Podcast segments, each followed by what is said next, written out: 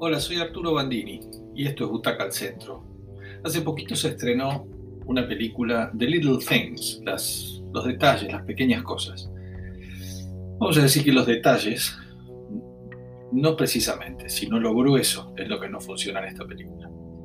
Eh, nos va a traer muchos recuerdos de muchas películas que vimos, de un género, de eso que tiene que ver con los asesinos seriales muy locos.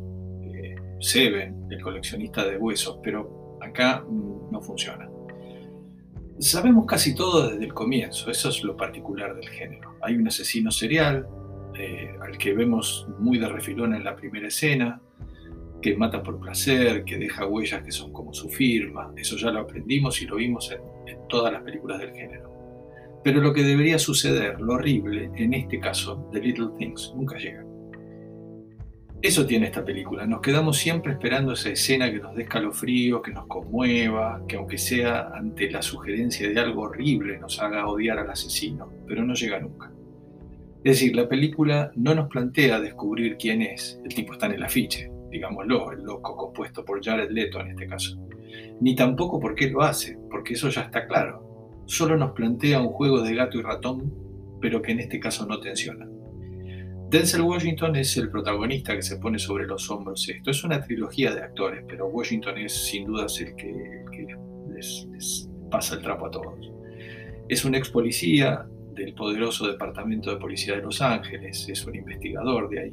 Hace rato que colapsó investigando un crimen muy sórdido, se metió mucho en eso y lo, lo trastornó, tanto que perdió a su hija, tuvo un infarto y en, en oficina decidieron trasladarlo a ser policía raso condado rural. Y él vive bien con eso. Un detalle, hace de negro, vieron que Denzel Washington es quizá el más blanco de todos los negros. Tiene que llevar unos papeles a la ciudad un día y ahí se topa con sus ex compañeros y el detective que lo reemplazó, un académico, pulcro, prolijo, que lo compone Rami Malek. La verdad que con Rami Malek me pasa algo, algunos de ustedes van a estar de acuerdo. Me va a costar no verlo en una película o verlo en una película y, esperar que salga cantando Love of My Life como Freddie Mercury, digamos. Es Freddie Mercury, es muy difícil salirse de ahí. Bueno, él lo va a invitar a que lo ayude con su experiencia en un caso muy similar al último en el que trabajó. Obviamente le va a despertar sus viejos fantasmas y obviamente serán esos mismos fantasmas los que le van a dar vuelta todo el tiempo sobre su personalidad. Quizá esto sea lo mejor del film.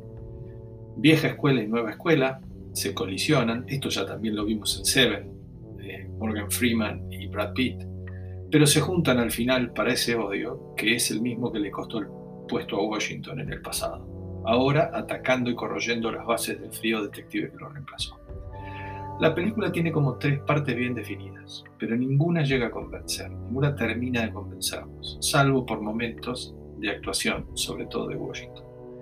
Leto está correcto, no llega a asustar, hay una ambigüedad y un desapego, como una, digamos, es como displicente en su interpretación, que no son del todo convincentes. Por lo demás, está lejos de Seven, está lejos de Zodiac y está lejos de True Detective. No alcanza, no alcanza en ningún aspecto. Para Butaca al Centro, eh, The Little Things es una película de apenas cuatro butacas.